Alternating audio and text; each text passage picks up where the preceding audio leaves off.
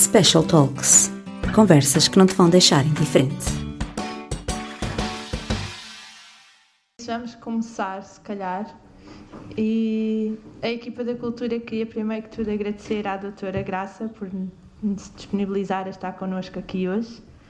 E para perceberem um bocadinho melhor quem é que nós temos aqui a falar connosco, a doutora Graça Seco é a coordenadora do Serviço do Apoio do Estudante do Politécnico de Leiria.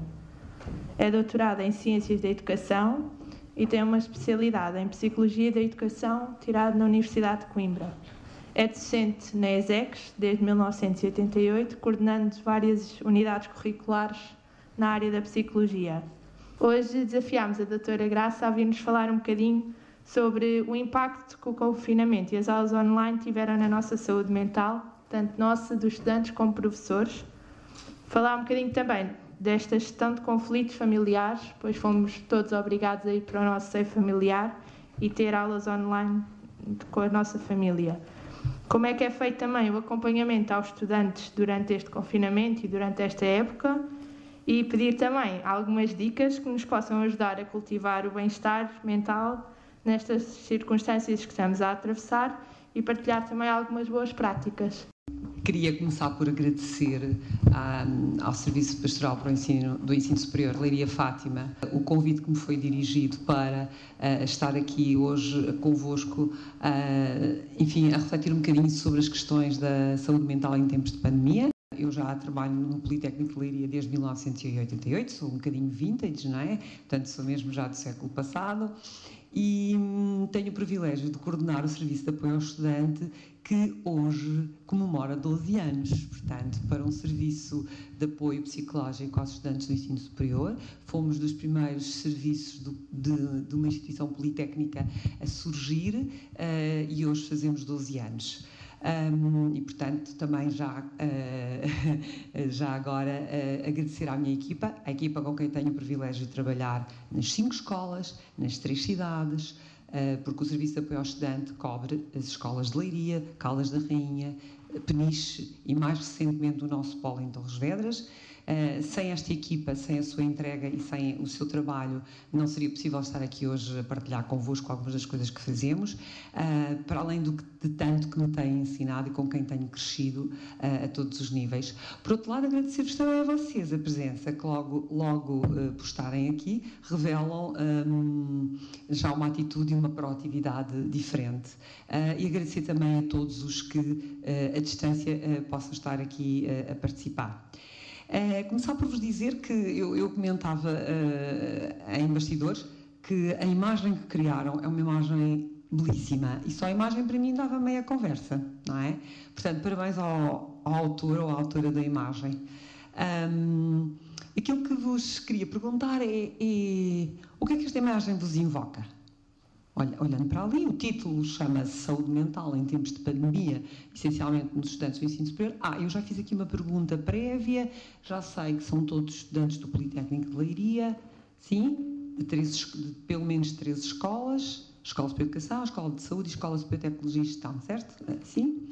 Um, portanto, quando olham para esta imagem, um, o que é que vos invoca? Uh, na relação com o título. Eu sou uma pessoa muito imagética, sou muito de grafismos, de imagens, de, uh, de pormenores, de observação. Um, e esta imagem uh, suscitou-me logo um entusiasmo enorme. Embora viesse falar de saúde mental em tempos de Covid. O que é que vos invoca esta mensagem? Esta imagem, perdão. Então, quando olham graficamente para ela, vemos um perfil sorridente, certo? Depois vemos uh, alguma coisa ali no cérebro com mais, mais, mais, mais. E que nós podemos interpretar em que mais incerteza, que mais uh, contingência, que mais chatices, que mais restrições, ou podemos também interpretar como que mais oportunidades, que mais desafios que me promovam um crescimento, uh, que mais uh, caminhos eu posso percorrer.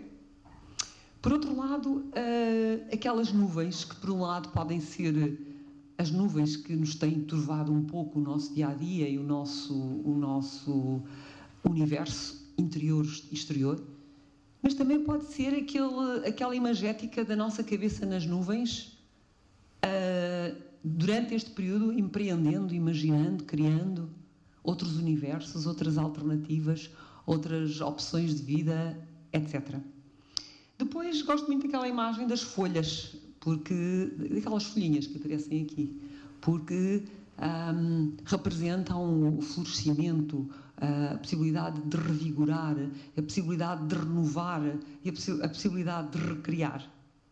E, portanto, esta imagem é uma imagem uh, muito bonita. Portanto, mais uma vez, parabéns a quem a criou.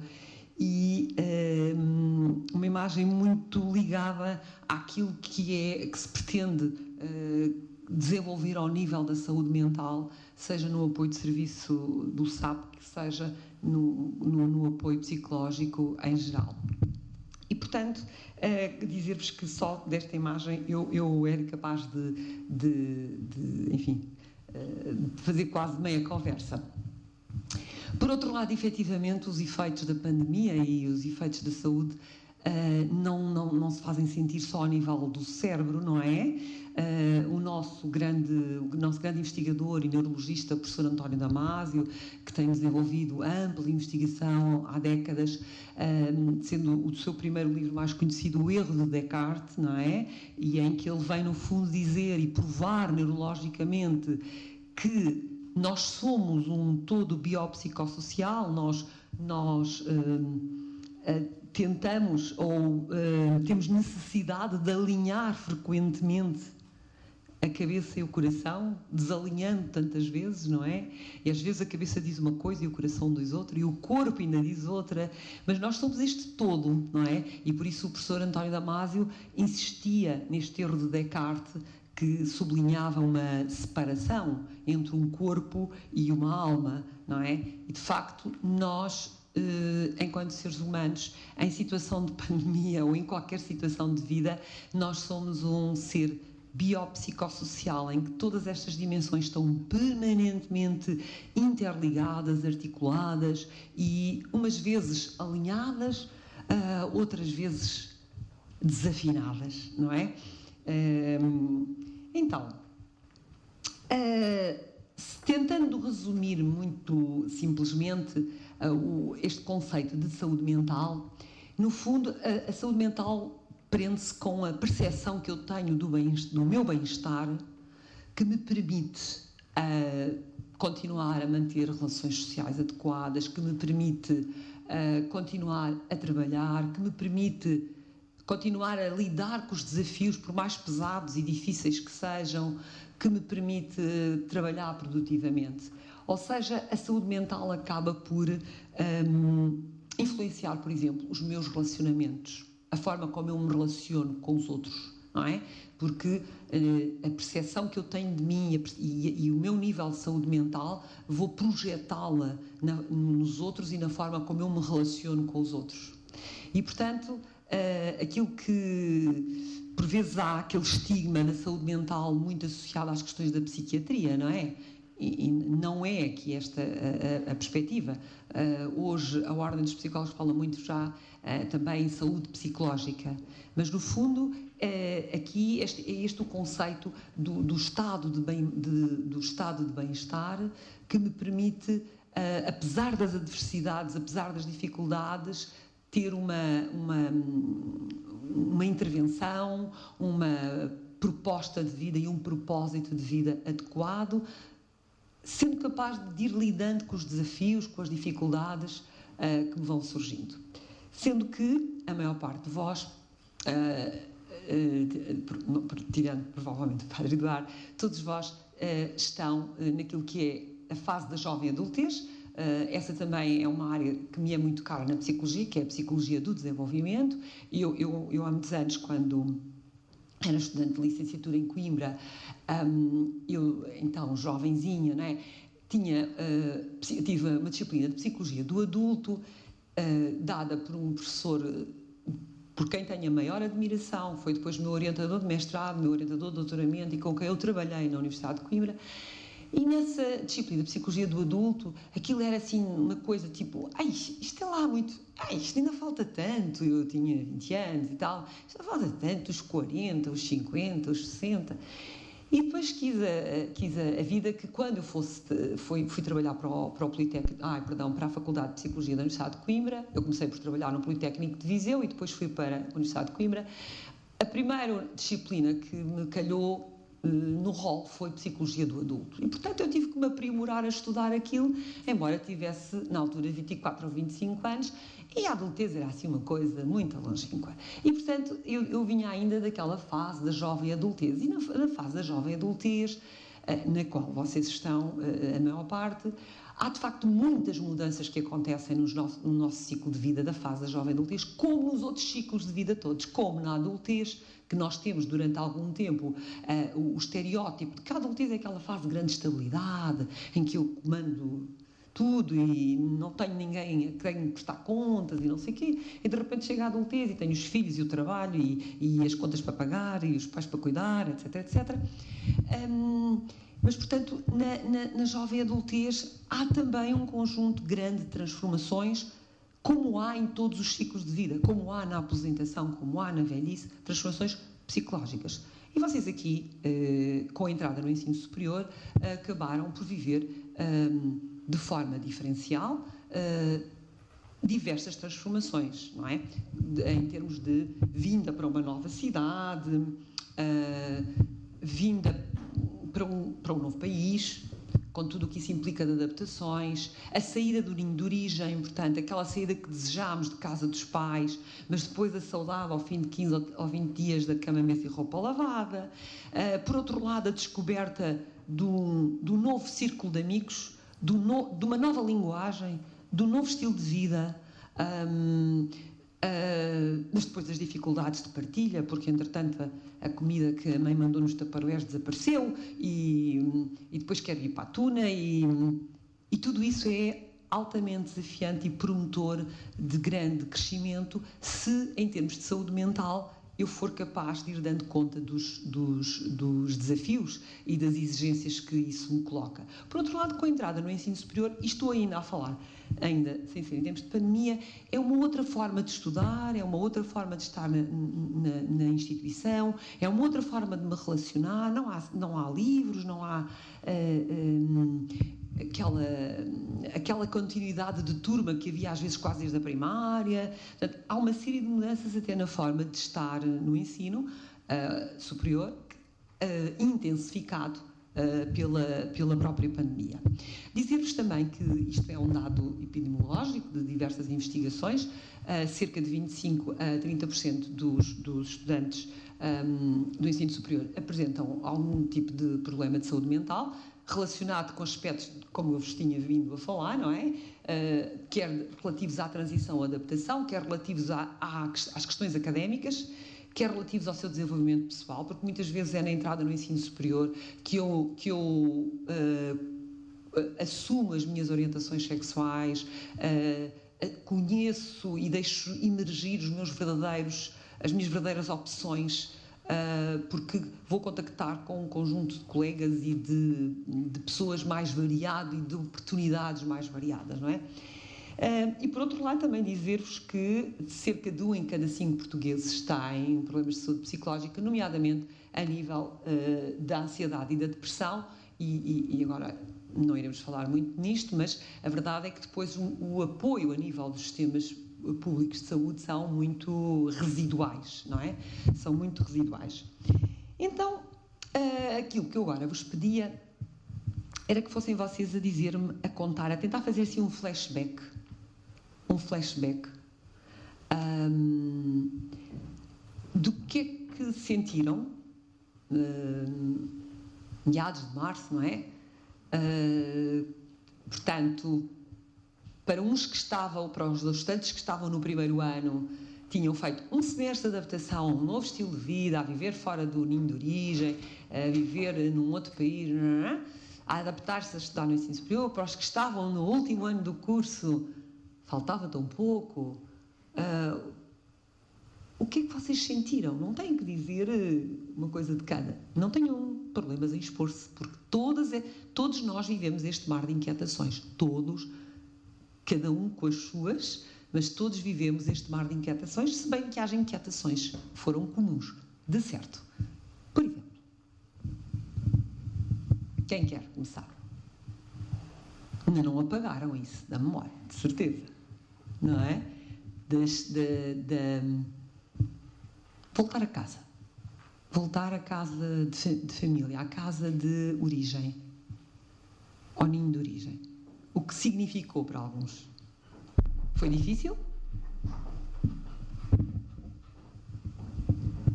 Olá, boa noite. Olá, boa noite. É, eu acho que mais do que difícil foi estressante, porque nós voltámos à casa dos pais, mas a escola voltou connosco. Uhum. A, a universidade voltou connosco. Uhum. Nós tínhamos que continuar a fazer os nossos trabalhos, as nossas obrigações e ao mesmo tempo tínhamos, eu não quero dizer obrigações com a nossa família, mas é um bocado. Uhum. Tínhamos que passar tempo com eles e tudo mais e muitas vezes não tínhamos esse acompanhamento Uhum. e essa compreensão, porque eles não sabem como, como é que nós gerimos o nosso tempo quando estamos fora de casa.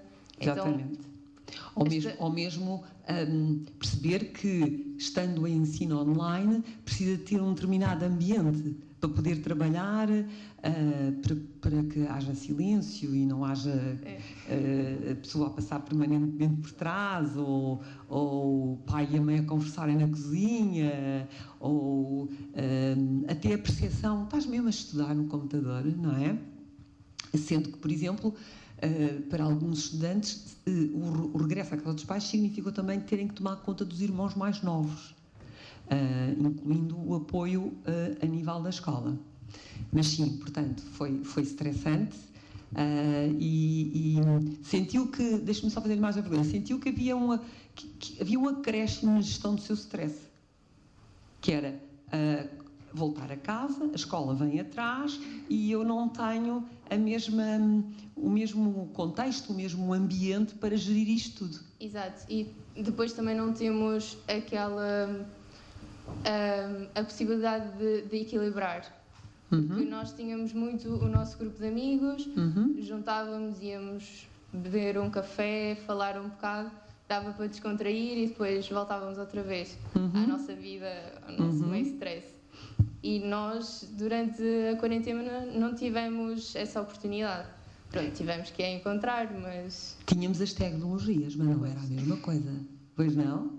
Tínhamos as tecnologias, mas não era a mesma coisa. Podíamos estar a jantar cada um em sua casa, mas não era a mesma coisa. Sim, mais, muito bem, muito bem. Mais, que outros, que outros reportes, que outros stresses, que outros ah, angústias, que outros ah, interrogações, que, outras, que outros confrontos interiores, que outras dúvidas sentiram? Olá, boa noite. Olá. Ahm, ah, para mim, pelo contrário, eu não trouxe a escola porque eu estava em estágio, então não foi possível fazer o estágio até a minha casa. Então eu estava preocupada porque não sabia como é que ia ser daí para a frente, mas acho que hum, essa foi a única preocupação que eu tive, porque eu não tinha a fazer nada em casa. Então, no meu caso, foi mais um aborrecimento. Ainda por cima, os meus pais continuaram a trabalhar ah, e no meu caso tive mais de gerir a casa, tive de ser eu a fazer o almoço, o jantar Uhum. e pronto. Mas quando disse eu não tinha essa preocupação, em que sentido? Não tinha a preocupação de ter coisas para fazer em casa da escola, da universidade. Mas os, continuou o estágio em casa? Não, Não, foi interrompido. sim, exato, Ok. foi suspenso. Foi, foi suspenso. Ok.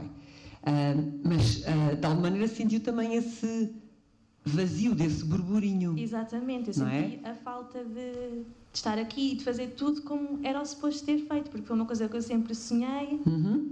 era acabar o estágio, depois ter a benção dos finalistas e também não aconteceu.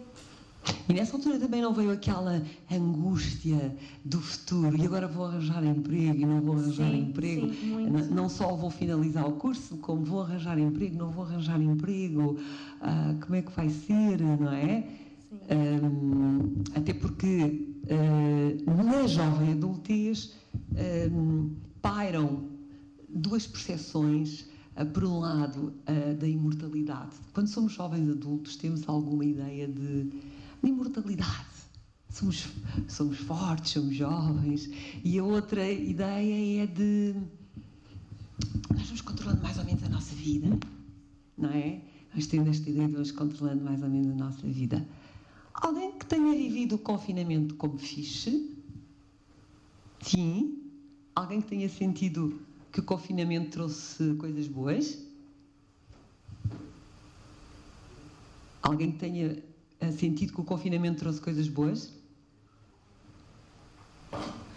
Não digo o tempo todo, mas uh, poder uh, dedicar-me a tirar um curso online que eu queria tirar há muito tempo, uh, aperfeiçoar a, a arte da fotografia que eu queria aperfeiçoar há tanto tempo.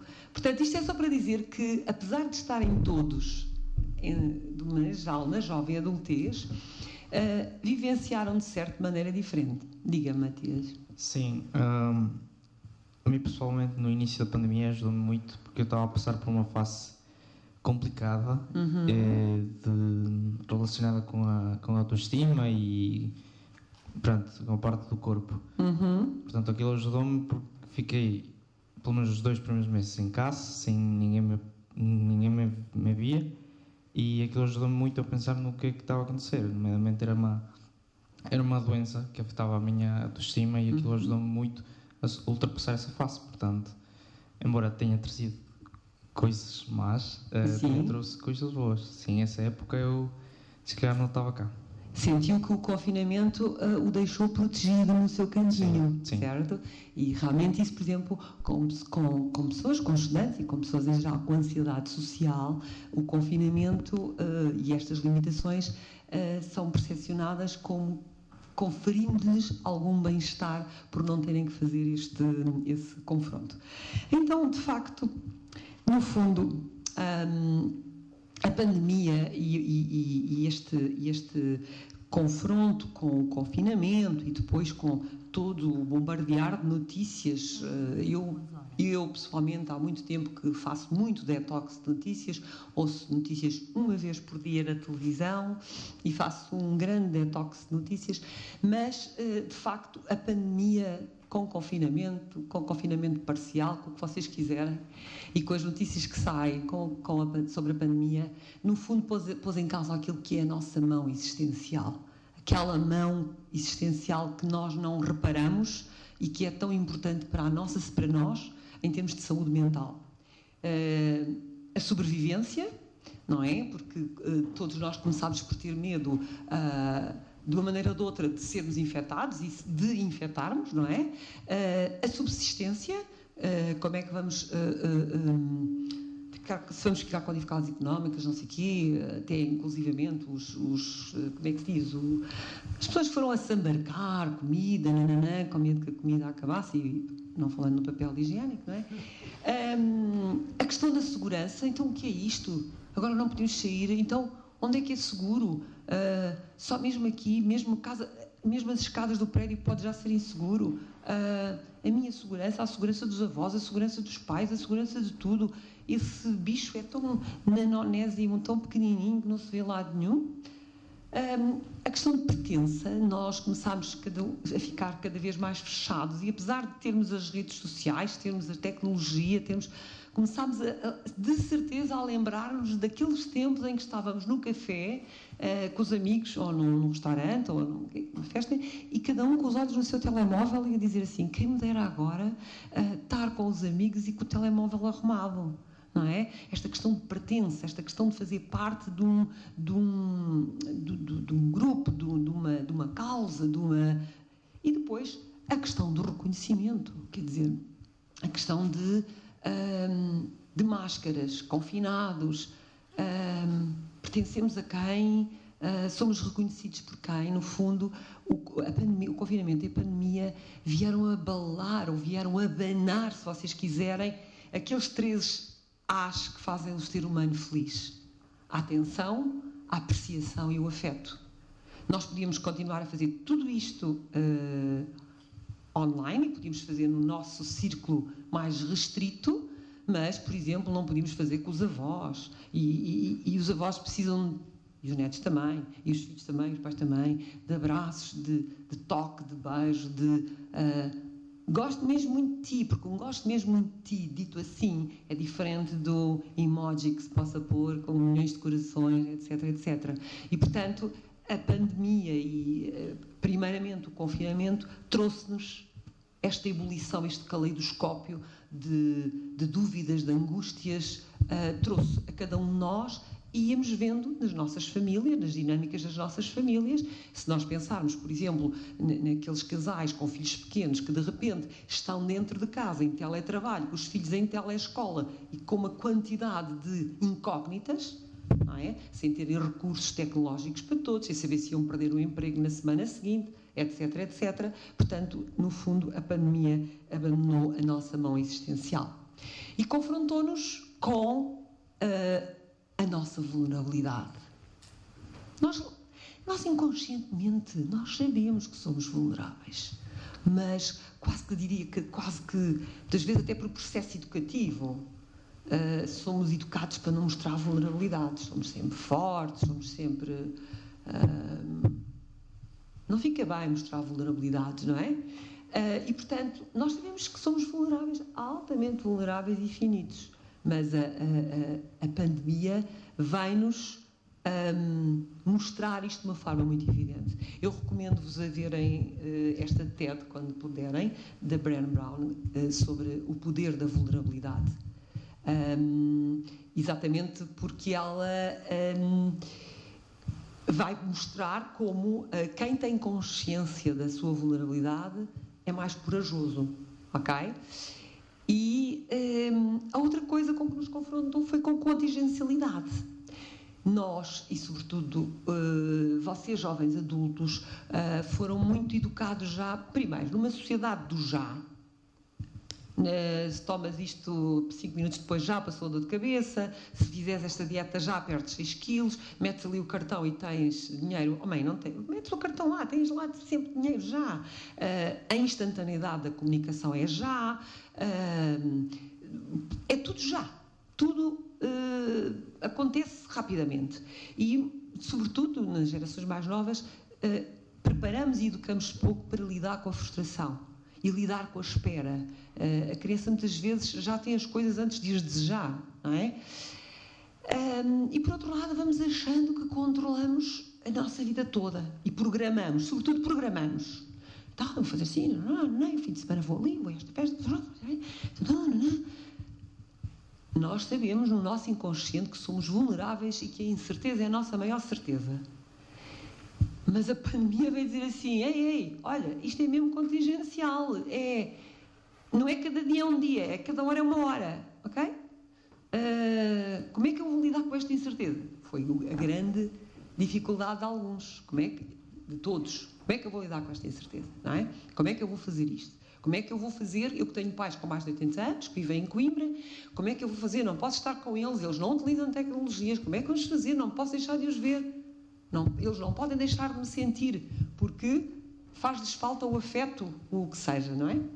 E, portanto, um, aquela TED que vos falei, uma das coisas que, que, que, refere a determinada altura é que um, as pessoas que a, que, a, que a, autora entrevistou referiam que um, aquilo que as tornava vulneráveis é que as tornava bonitas.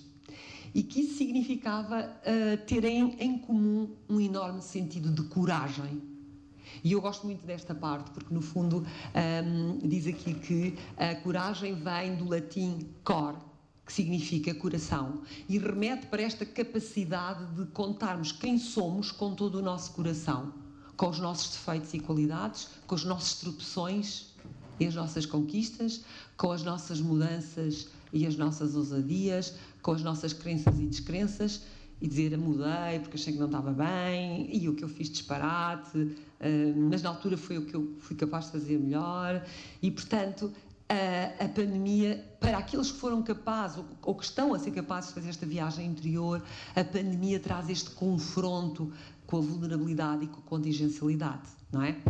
Um, e, portanto, no fundo, a vulnerabilidade faz com que um, se possa dizer que é proibida a entrada a pessoas perfeitas na vida, não é? Porque não as há, de todo. E, por outro lado, um, significa esta importância de sermos gentis e, e termos compaixão para connosco, não exigirmos às vezes tanto de nós como exigimos, porque só quando somos gentis e temos compaixão para connosco é que somos capazes de fazer para com os outros e de entender a história do outro e de entender o olhar e o sofrimento do outro. Vocês estejam à vontade para, para colocarem e me interromperem sempre que quiserem, está bem? Deixo-vos também esta. Gosto também muito desta imagem uh, e acho que se adequa muito a este, este momento e gosto imenso desta, desta citação do nosso cardeal poeta José Tolentino de Mendonça, uh, em que ele diz exatamente o que esta pandemia abala são as certezas que nós achávamos que estavam garantidas pela ciência e pela técnica. Estava tudo assegurado pela ciência, pela técnica, por todo o racionalismo da nossa sociedade, não é? E, portanto, esta pandemia vem, vem dizer: ei, nós somos realmente frágeis e nós temos muitos limites. Muitos limites a nível mundial. E é algo que é global, mundial e que afeta, é transcultural, afeta, de, uh, ou seja, afeta, de, uh, uh, dilui fronteiras. As fronteiras tornaram-se líquidas, já o eram noutras áreas, mas tornaram-se líquidas neste, neste turbilhão que a pandemia foi instalando. Um, e, portanto, Agora é mais difícil, mas uh, esta projeção por causa da luz. Mas em tempos pandémicos, um, essencialmente, uh, o que sentimos foram uh, as dificuldades de conciliar tantos papéis dentro do mesmo espaço, sobretudo para. Eu peço desculpa, porque realmente eu pensava, por um lado, que a sala era um bocadinho mais pequena e, e e de facto no meu ecrã, como vocês podem ver aqui, a visibilidade é boa. Bom, mas Conciliar no mesmo espaço, no mesmo apartamento, uh, teletrabalho, teleescola, uh, cozinhar, garantir as tarefas de casa, a gestão de todos estes papéis quando as famílias não passavam tanto tempo sozinhas no mesmo espaço. É? Depois, uh, as questões económicas que se começaram a colocar os desempregos, os layoffs, a possibilidade da empresa fechar, eh, a possibilidade de eu não poder prosseguir os meus estudos porque não tinha dinheiro para as propinas ou para, para pagar a casa, etc. Um, a questão das, da solidão.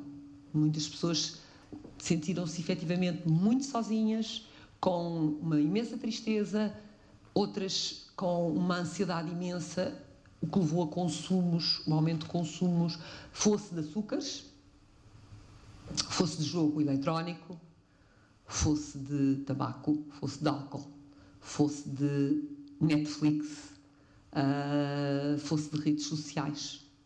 Uh, levou ao aumento de o consumo uh, para preencher aquele vazio, aquela solidão, aquele, aquela incerteza, aquela descrise, aquela tristeza, no fundo, não é? uma grande, uma grande hum, labilidade das emoções, as pessoas tiveram, tiveram e têm muita dificuldade, alternam rapidamente entre estados de grande irritabilidade e estados de grande, quase apatia, uh, e portanto a gestão das emoções foi algo que, uh, que foi também muito sentido e continua a ser sentido. A qualidade de sono reduzido, muitas pessoas passaram a trocar os dias pelas noites, uh, desenvolveram insónias, porque tinham Uh, preocupações diversas, ou porque alguém já estava infectado, ou porque se eu já tenho uma tendência para ser altamente ansiógena, eu desenvolvi uma ansiedade ao dobro e desinfetava desde a embalagem do, do iogurte até à sola dos sapatos. A ameaça da paragem do tempo, porque estamos habituados a programar o tempo. E agora isto vai ficar assim em suspenso e ainda por cima no confinamento, confirmem-me, ou se sentiram isto no confinamento, nós até achámos assim, ah, isto é lá até ao verão, depois a coisa compõe, certo? Não foi mais ou menos assim? Nós pensámos, ok, vamos lá dar isto assim, este espaço, aguentamos, isto até ao verão aguentamos.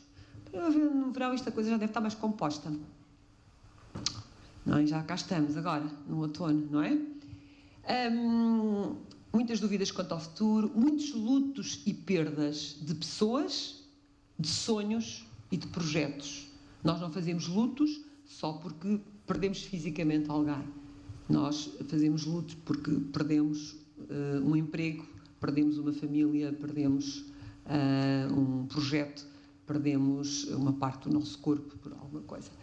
E, portanto, era o mundo a dizer-nos adaptem-se a isto rapidamente, façam o melhor que vocês podem, olhem, adaptem-se a isto rapidamente. E de facto nem todos temos as mesmas competências para isso, não é?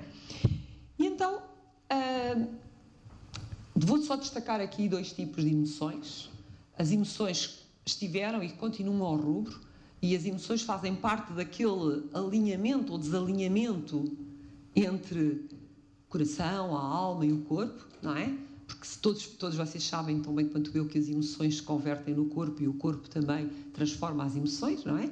E há algumas investigações que, inclusivamente, reforçam o poder do, das emoções, por exemplo, no sistema imunitário, não é? Um, e, portanto, se calhar eu, que nunca tive diarreias, passei a ter diarreias, não era porque mudei a alimentação, era porque simplesmente eu estava a carburar a 225 mil a hora e, portanto, isto uh, fez uma alteração no meu peristaltismo que, enfim, não é?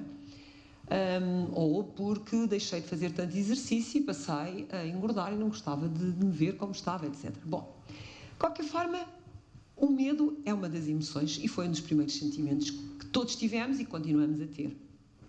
Não é? O medo o medo de ser infectado, o medo de infectar, o medo de ir ali, o medo de não estar a fazer-se direito, o medo de, disto, o medo daquilo, o medo do futuro e agora, e o medo de uh, voltar à escola, uh, o medo de voltar à leiria, o medo de voltar a partilhar o quarto, por aí fora. E, mas dizer-vos que uh, o medo é protetor. O medo pode ser protetor. Existe em todos nós e o medo é protetor. Não precisamos dar muitos exemplos, não é? porque o sentirmos medo faz com que hajamos no sentido de contornar aquilo que uh, possa ser uma proteção em relação a esse medo. Por outro lado, uh, portanto, a presença do medo protege-nos. A ausência de medo completo também nos coloca, por vezes, em perigo, sobretudo em determinados contextos. O excesso de medo adoece-nos e, de facto, no início do confinamento, e mesmo ainda agora, há efetivamente muitas pessoas que estão paralisadas pelo medo paralisadas pelo medo total. E estão a ficar doentes porque o medo em excesso adoece, não é? A outra, a outra, a outra emoção hum, mais sentida, mais transversal, é, é, realmente a ansiedade. A ansiedade hum, surge uh, este friozinho na barriga, o que seja, surge sempre em situações que sejam novas, estranhas ou perigosas, não é? Ainda hoje, antes de vir para aqui, eu, eu trazia um friozinho na barriga. Uh, era uma situação nova, como, acabei, como disse ao princípio, nunca fiz nenhum lives deste género, faço outros lives na minha vida, é? Mas, portanto, uh, traduz, a ansiedade surge sempre que há alguma coisa de novo, uh, de estranho ou de diferente na minha vida. E, de alguma maneira, é uma, é uma resposta adaptativa. Uh, nós, nós, em termos de, de ansiedade e de stress, nós uh, ouvimos falar mais nos efeitos negativos do stress. Mas há, há uma forma de stress, que é o chamado eu-stress, que é um, uma espécie de stress positivo, porque é aquele stress que nos dá a pica para de manhã tirar o pijama e irmos e fazermos e mudarmos o mundo, irmos ao ginásio, irmos às aulas. Quando entramos em confinamento, Ei, não se tirava o pijama, não ligava-se a câmara, eh, ligava-se o, o, Zoom e desligava-se a câmara porque continuava a dormir. Uh, portanto, há uma parte de, de, de stress que é positiva e organizadora para a nossa vida, que dá sentido, não é? Dá sentido. E, portanto, acaba por ser uma resposta adaptativa, não é? E é normal todos nós, em diferentes momentos do dia até, sentirmos mais ou menos ansiedade. É normal e irmos funcionando, não é? E por outro lado, é naturalmente que hum, cada um de nós tem um padrão diferente de viver a ansiedade. E pode ser a positiva ou a negativa. Cada um de nós tem um padrão. Por exemplo, há pessoas que têm mais problemas de pele. uh, ficam cheias de eczemas, de, de, problemas de pele. Uh, há outras pessoas que é mais de, de barrigota, não é? Há outras pessoas que é despejam frigorífico a toda a hora. Há outras que não passam daqui. Cada um, outras, por exemplo, sentem-se a transpirar das mãos, o coração a bater, parece que o coração bate aqui na garganta, e portanto, nós, digamos que temos um padrão uh, mais ou menos variável interindividualmente, da forma como sentimos uh, o, o, os sinais de ansiedade. E o mais, o mais curioso é que às vezes os sinais são os mesmos, quer seja uma situação negativa, portanto, que é porque uh, perdi alguém que eu gostava muito, quer seja uma situação de uau, vou esperar o meu irmão ao aeroporto que já não vai lá seis meses, estou contente por ir revê-lo e eu não dormi na mesma, tive a mesma taquicardia, transpirou-me as mãos, até tive um bocadinho de diarreia, é igual a mesma coisa. Este padrão é muito interindividual, é, é muito variável interindividualmente. E, portanto, vejam como nós somos a tal máquina uh, tão interligada que o professor António Damasio tanto sublinha e que se reflete no, no nosso, no nosso comportamento. portanto, somos uma espiral de emoções, ou somos várias espirais de emoções. Uh, abreviando aqui, porque o Serviço de Apoio ao Estudante e qualquer psicólogo trabalha muito aqui neste, nesta gestão da espiral de emoções, nomeadamente na do lado direito, não é? porque a espiral ascendente, no fundo, é uma espiral que me leva a. É uma espiral, no fundo, que me leva do, do, do otimismo, do, do, da esperança, do, de experiências positivas, a paixão, a bem-estar, a sentir-me a sentir bem. Esta, esta espiral é uma espiral promotora de crescimento e de transformação. Uh, a maior dificuldade que nos traz os problemas de saúde mental é a espiral descendente, não é? É a espiral em que a pessoa sente um aborrecimento, um pessimismo, um desapontamento permanente, uma frustração, a sua autoestima é baixíssima, um desencorajamento, nada lhe interessa, uma raiva, uh, uh, sente-se sempre a pior pessoa do mundo, tudo que, que há de mal acontece-lhe a ela, não acontece a mais ninguém. Uh, e, portanto, é uma pessoa de desesperança, é uma pessoa um, que se sente uh, sem empowerment e desamparada, uh, e, portanto, é natural que é aqui que a saúde mental às vezes traga mais consequências. Mas, durante este tempo de pandemia, de confinamento, não é? Mesmo algumas pessoas que tendencialmente a sua personalidade é no sentido do, do encorajamento, do otimismo, etc., houve momentos que, e haverá momentos que andarão por aqui também, por este lado, ok? E é esta espiral de emoções que nós uh, um, cada um de nós, na sua personalidade, na, sua, na mochila que hoje trazemos aqui, que resulta uh, de, dos, dos, múltiplos contextos que já vivemos, das múltiplas histórias que já vivemos, é natural que cada um de nós tenha um estilo mais predominante de uma daquelas, daquelas uh, espirais. E como devem compreender, a da direita é a que merece sempre mais uh, cuidado e mais preocupação e mais problemas com a saúde mental, certo? Um, portanto, isto foi ativado também durante este tempo de confinamento. Aquilo que não nos foi dito, uh, foi-nos dito que tínhamos que limpar uh, os puxadores, as portas, as mesas. Agora, não nos disseram muito bem uh, é como é que nós devíamos cuidar da saúde mental, dizem-nos Deixem de abraçar, deixem de sair, deixem de tal, deixem de tal, e em diferentes fases da vida, estejam na jovem adultez, ou tenha eu 65 anos, e até esteja no IPL 60 mais, aqui no nosso instituto, onde vou uh, diariamente, onde tenho os meus amigos e onde preciso daquela interação, ao vivo e a cores, é? Porque, como eu vos disse, os emojis ainda não, não conseguem transmitir o cheiro, o, o, o tom, o, o, o cheiro do, do bolo do forno, essas coisas todas, não é? De facto, hum, o que acontece é que ninguém nos disse muito bem: uh, olha, e para a saúde mental, como é que vamos fazer isto? E os cacos, de facto, são enormes, mas hum, têm vindo a ser tomadas medidas, mas de, de qualquer forma fala-se mais dos números dos infectados e nananã, e nananã, e não tanto a nível destes números de saúde mental. Eu gosto também muito desta imagem, como vos disse, sou muito, gosto muito das imagens e, e pronto. E, portanto, o que é que acontece neste tempo de confinamento, de pandemia e de adversidades ao longo da vida, fosse uma guerra, fosse uma situação de divórcio, uma situação de luto, nós estamos, nós, eh, se calhar os nossos mais velhos, os pais, os avós, dizem: a vida não é fácil, filhos, a vida não é fácil, não é? Ou seja, a vida confronta-nos com uma convocatória permanente da resiliência. É? A resiliência é um termo que vem da física e que tem a ver com a capacidade dos materiais retomarem a sua forma original depois de serem submetidos à pressão, não é? E realmente a resiliência não é um superpoder, não nasce connosco.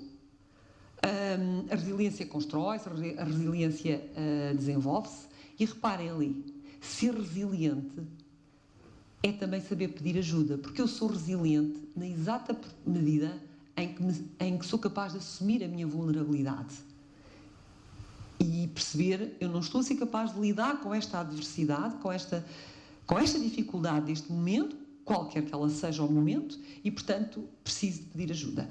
E se vocês me permitirem, se estiver de acordo, eu gostava de passar aqui um pequeno vídeo da Ordem dos Psicólogos Portugueses. Um, ignorar a verificação. Uh, gostava de passar este pequeno vídeo. já vai. Um, que é um, é um, pequeno vídeo da Ordem dos Psicólogos Portugueses, que é, é já um, uma referência que eu vos posso dar. A nossa Ordem, a Ordem dos Psicólogos Portugueses, tem preparado imensos materiais muito simples de apoio também aos, aos, uh, aos psicólogos e à população em geral. E este pequeno vídeo está muito, muito simples e muito bem feito sobre como se, o que é a resiliência e como desenvolver a resiliência. Mas enquanto passam ali, gostava de vos ouvir. Isto está a fazer sentido para vocês? Estão com alguma dúvida que gostassem de colocar já? De. Está a ser monótono?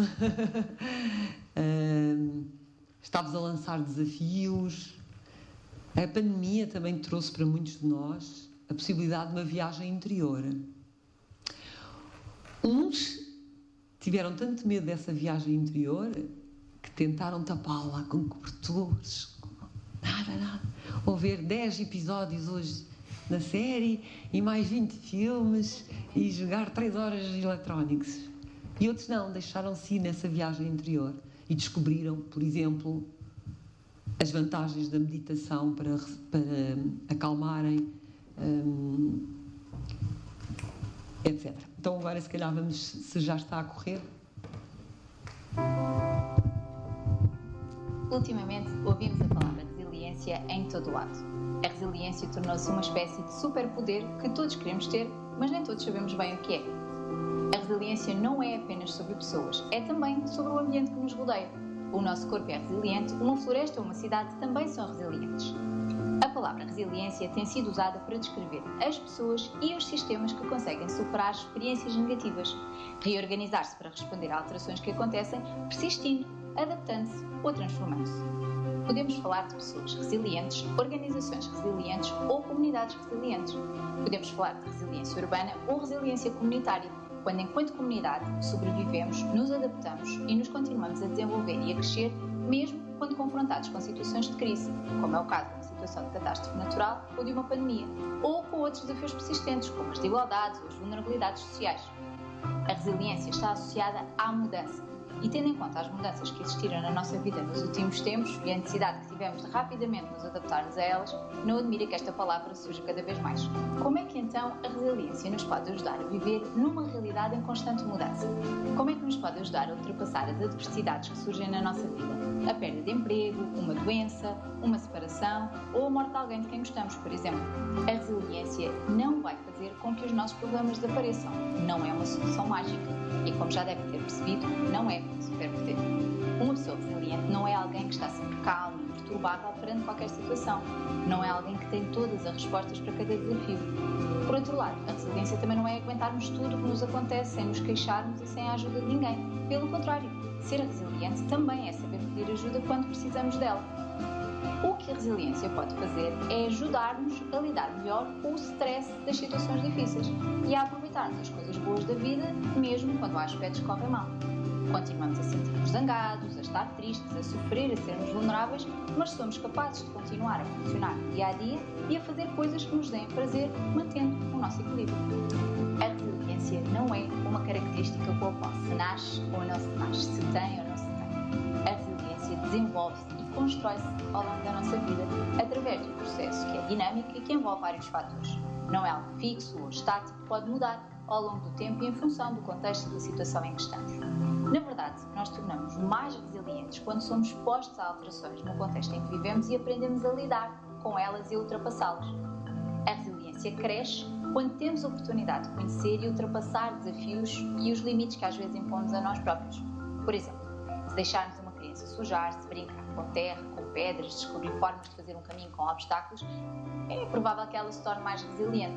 A imunidade aumenta, a capacidade de resolver problemas e de conhecer e interagir com o ambiente também. Durante esta pandemia, observamos várias vezes como crianças, jovens, adultos e idosos são resilientes. A resiliência não é um poder reservado aos super-heróis, é comum. Encontramos-la diariamente à nossa volta e em nós próprios. Há um conjunto de comportamentos, muitos dos quais nós adotamos sem sequer pensar neles, que são facilitadores da resiliência. Por exemplo, alimentar relações positivas com familiares e amigos. O apoio que sentimos e damos aos outros é um dos principais alimentos da resiliência. Aceitar que a mudança e a incerteza fazem parte da vida. O que nos vai acontecer amanhã é sempre imprevisível. Podemos ser atropelados atravessar a passadeira, receber uma proposta de emprego ou encontrar o amor da nossa vida. Não sabemos.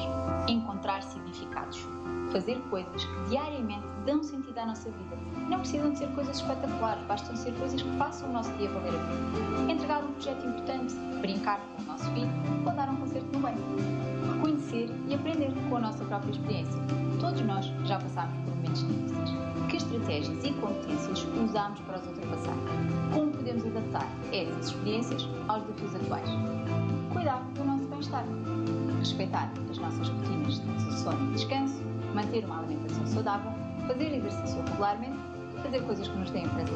Cuidar da nossa saúde psicológica, prestar atenção aos nossos sentimentos e às nossas necessidades. Recorrer ao humor, sempre que possível. Rir diminui o stress. Sabermos que temos alguém em quem podemos confiar para falar sobre o que nos preocupa. São 22 Somos amados por alguém, que nos respeitamos a nós próprios e aos outros e que temos orgulho naquilo que somos e fazemos. Não somos sempre resilientes, nem somos resilientes em todas as situações mas podemos procurar desenvolver sentimentos, pensamentos e comportamentos mais resilientes. Por exemplo, perante um problema concreto, podemos encarar os problemas como obstáculos ultrapassáveis, ser proativos, definir objetivos e confiar em nós próprios. Os pais e os cuidadores também podem promover a resiliência das crianças e jovens simplesmente por lhes proporcionar relações de amor, confiança, aceitação por lhes darem oportunidades de autonomia, permitindo-lhes mostrarem-se responsáveis e por definirem regras e rotinas claras. Os pais e os cuidadores servem como modelos. As crianças também podem imitar os comportamentos resilientes dos pais, como a gestão emocional de uma situação, a resolução de um problema, cometer erros e aprender com eles, ou ter uma atitude confiante e otimista. Tornar-nos mais resilientes na nossa vida pessoal ou profissional requer tempo e prática, tentativa e erro. Se não sabe por onde começar ou sente que precisa de ajuda, um psicólogo pode ajudar.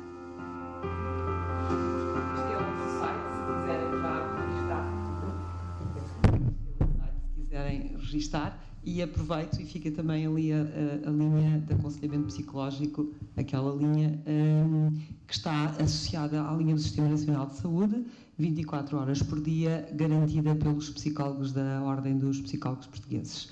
Uh, isto para além, uh, enfim, do, do, Serviço de Apoio ao Estudante. Muito obrigada. Um, eu vou fazer aqui um salto uh, a, propósito do que a minha colega estava a dizer. Fazer só aqui um salto, porque me faz sentido. Às vezes eu tenho esta dificuldade de não fazer tudo direitinho, mas um, só para vos deixar aqui também uma. uma. uma isto uh, vinha como um plus, uh, vinha como. Uh, esta TED, que vocês também podem ver ali, pegando um bocadinho no que a colega estava a dizer, da importância de cultivar relações, daquilo que se chama a importância das nossas redes de suporte social não são, não estamos a falar no Instagram, nem no Facebook, nem no Telegram. As nossas redes de suporte social têm a ver com aquele conjunto de pessoas, da família, dos amigos, os padrinhos, os vizinhos, o quem quer que seja, aquele conjunto de pessoas que estejam a 3 mil, a 300 ou a 3 quilómetros a 10 horas de diferença ou a 2 horas de diferença, é aquele conjunto de pessoas que eu sei uh, que me podem ouvir chorar, que me podem vir, que, que, se podem rir comigo, que me podem dar conselhos, que me podem puxar as orelhas, que me podem dizer não vais por aí, que me podem dizer yes, fizeste o melhor que pudeste, és grande, por aí fora. E, portanto, uh, este estudo feito por este, por este psiquiatra, e que podem ver neste, neste link, se eventualmente depois uh, pretenderem, eu depois posso partilhar a, a, a apresentação. Um, este tem a particularidade de ser um estudo feito ao longo de 75 anos, portanto, um estudo longitudinal, para quem teve métodos e técnicas de investigação, não é? Uh, um estudo longitudinal Uh, e que acompanha as pessoas homens durante 75 anos e tira estas três grandes conclusões. Primeiro, as relações são boas e a solidão mata. Vocês estão a ver o que é isto em termos de equacionarmos com os tempos que vivemos. Um, não basta o número de amigos que temos, o que conta é a qualidade das nossas relações íntimas. E íntimas não quer dizer só com o namorado ou com a namorada, quer dizer das nossas relações verdadeiramente de suporte social, de quem, nos, quem é muito próximo de nós e, e, e, nos entende e nos lê até pelos olhos só, não é? E um, a terceira grande lição as boas relações protegem a saúde do corpo e do cérebro. E, portanto, agora vejam as implicações disto tudo neste tempo em que uh, vivemos de relações muito virtuais, de, de relações de muita desconfiança, nananana, e como isto pode ser um, desorganizador para, para muitos de nós. Mas, uh, mas recomendo vivamente esta, esta, esta TED, que também é muito engraçada e muito pertinente. Um, ora bem, então. O que, o que, uh, uh, o que era aquilo referido também em termos de resiliência, que era ressignificar. Nós temos que ressignificar uh, muitas das coisas que fazemos no nosso dia a dia. E como a, a minha colega dizia, fazer algo que me dê prazer, algo que me faça sentido, algo que tenha a ver com o meu propósito de vida, nem que seja dar um concerto no banho, nem que seja fazer, combinar que em cada semana um andar faz a. Somos seis, seis andares, um andar faz a sopa para o prédio inteiro. Uh, algo que me dê significado. Pode ser uh, fazer uma aula de yoga na plataforma VO, pode ser uh, fazer um curso de tricô ou avançar na organização das 325 mil fotografias que eu tenho no computador. Algo que me dê prazer e algo que, que, que, que eu ressignifique não seja tudo uma seca. Algo que me dê hum, gosto naquilo que eu estou a fazer, não é? Uh, e, portanto, essa também era uma, uma dimensão importante. E, como viram ali, pedir ajuda. Pedir ajuda uh, na rede de suporte social ou uh, nas, nas, nos serviços, porque às vezes é a minha rede de suporte social que dizia, pá, já pensaste procurar um psicólogo, já pensaste procurar um, um médico ou algo assim. Depois, por outro lado, a pandemia lança o desafio da presença, ou seja, as relações sociais são importantes, são, são, são, dão saúde, uh, são fundamentais para o nosso bem-estar em geral, mas não nos podemos tocar, não podemos estar próximos, estar a um metro e um metro e um metro e bem. Vocês desculpem que uh, ainda há bocadinho ao almoço, a minha equipa, nós fomos almoçar e a minha equipa dizia, professora, olha, não é por aí a saída. E eu, pois, isto, pois é, desculpem lá, isto realmente tem muita regra, não é? Uh, vai por aqui, entra por acolá, e nós temos que as cumprir, mas às vezes. Pronto. Então, como é que eu posso estar presente sem estar ao pé? Como é que eu posso uh, estar presente com máscara? E, portanto, esta situação fez-nos resgatar a importância do poder da palavra. Mesmo com a máscara, nós perdemos, nós ganhamos na importância da palavra, do tom, da intensidade, da duração. mesmo não podendo mostrar o sorriso. Mas a palavra hum, não pode ficar abafada pela nossa máscara, por muito que às vezes nos canse, mas a pandemia, da, ao exigir a presença e ao exigir este cuidado e este sentido de comunidade, porque temos de tomar conta de mim e tomar conta do outro, porque eu posso ser um agente hospedeiro, um agente infeccioso, um, fez, obriga-nos a resgatar o sentido da palavra. E, portanto, o, ok, uh, encontramos-nos todos à varanda às seis e meia da tarde para conversarmos de varanda para varanda, ou encontramos no parque, agora já podemos encontrar assim no parque, em vez de mandar sistematicamente mensagens escritas, vamos fazer uma, uma chamada, uma mensagem de voz, não é? E portanto, o, o, a questão é que estamos muito mais limitados na nossa comunicação não verbal, não é? E este é, é, é um problema que depois colide com esta importância da presença. Mas, se nós pensarmos nos tempos em que estamos ligados às tecnologias, atenção, eu sou uma utilizadora das tecnologias, das pessoas que mais valorizam as tecnologias, mas há, há alturas e há pessoas que fazem uma utilização tão excessiva que a relação na vida delas é com o ecrã e não com os olhos, nem com o rosto, nem com o corpo da outra pessoa. Ok? E portanto, a pandemia está-nos a colocar exatamente este outro desafio é tempo de regressar, de resgatar o contacto visual. Quantos de nós, em festas com amigos, no café, em casa dos avós, em casa dos tios, no Natal, estávamos ao lado uns dos outros e cada um com, o seu com o olhar no seu no seu telemóvel, dizendo: vai falando, eu estou a ouvir, vai falando. Ok, nós até podemos ser hiper capazes de, de pôr aqui nos nossos circuitos neuro, neuronais a trabalhar de forma altamente radial, mas não estamos a fazer uma coisa bem nem outra. E, portanto, passamos, passamos ou passamos uh, tempo com amigos, com família, em que o olhar olhos nos olhos é quase inexistente.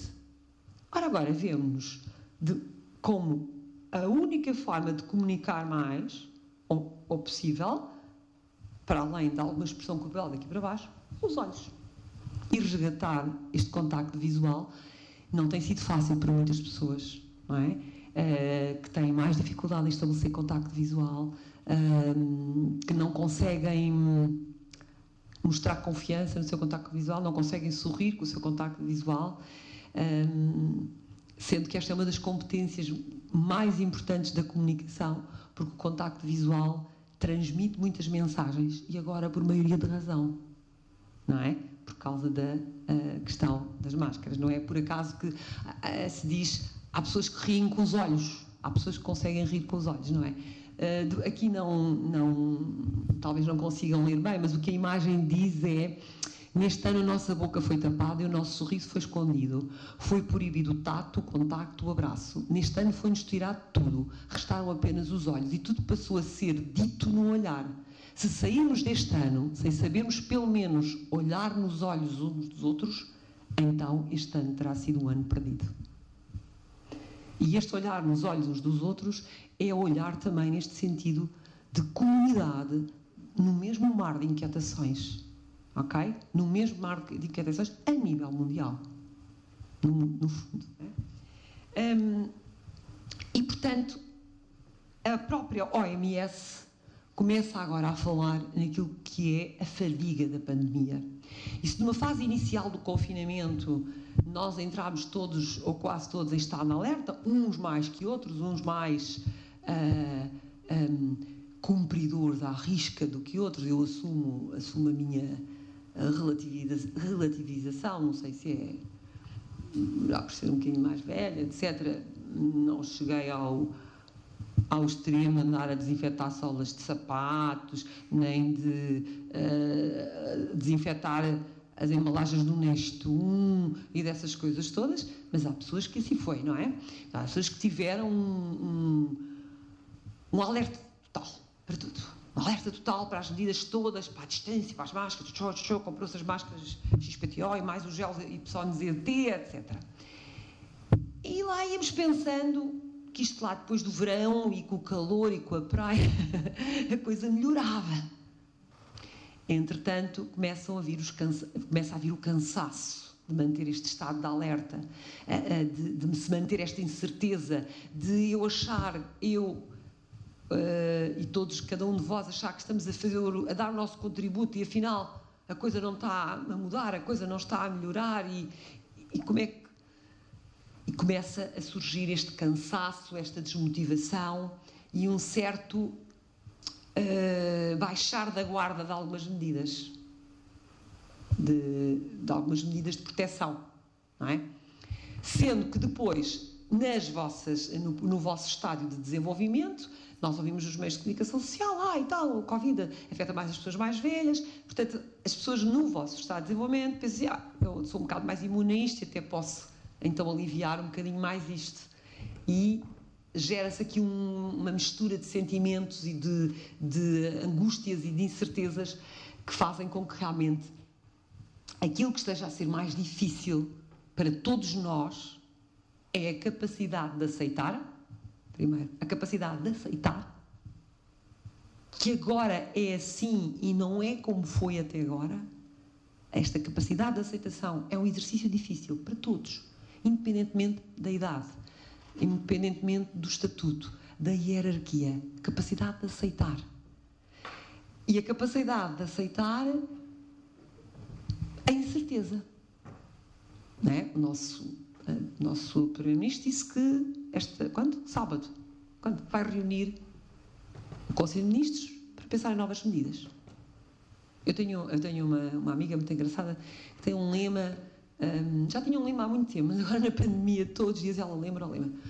Vamos jantar amanhã, é que hoje podemos, amanhã não sabemos. Uh, e, portanto, ela tem este lema e que realmente é um lema muito atual no, no, nos dias de hoje. Porque, por exemplo, imaginem, já muita gente a dizer ai, como é que vai ser o Natal?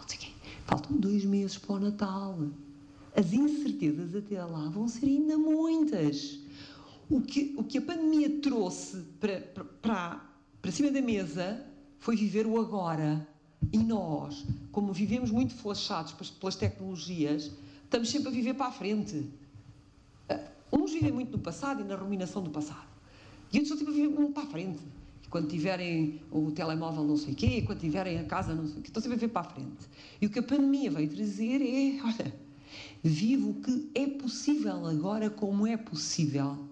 Olha, tiveste em confinamento e ainda podias passear uma hora por dia fora de casa? Aproveita.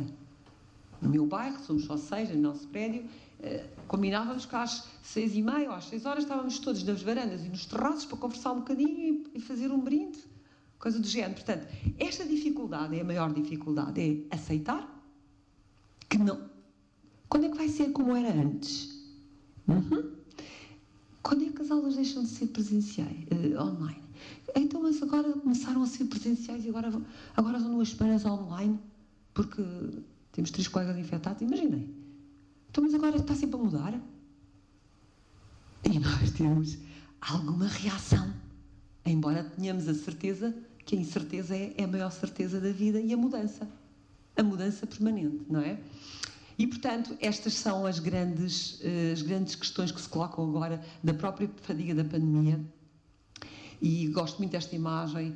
Eh, é, pelos, é por, este, por estes momentos em que nos falta a respiração, porque estamos sufocados que vale a pena respirarmos e repararmos na respiração, porque o momento em que eu estou a reparar na respiração e inspiro e põe a barriga para fora e e encosta a barriga à, à, às costelas, eu estou focada no momento presente uh, e estou a viver a, a certeza que eu tenho agora é que estou a respirar assim, não é? E este é um exercício até diria quase um bocado metafísico, não é? Um exercício um bocado metafísico. E às vezes, por exemplo, os nossos amigos engenheiros às vezes têm mais dificuldade. Estou a brincar com os colegas de engenharia que estejam aqui. Estou a brincar.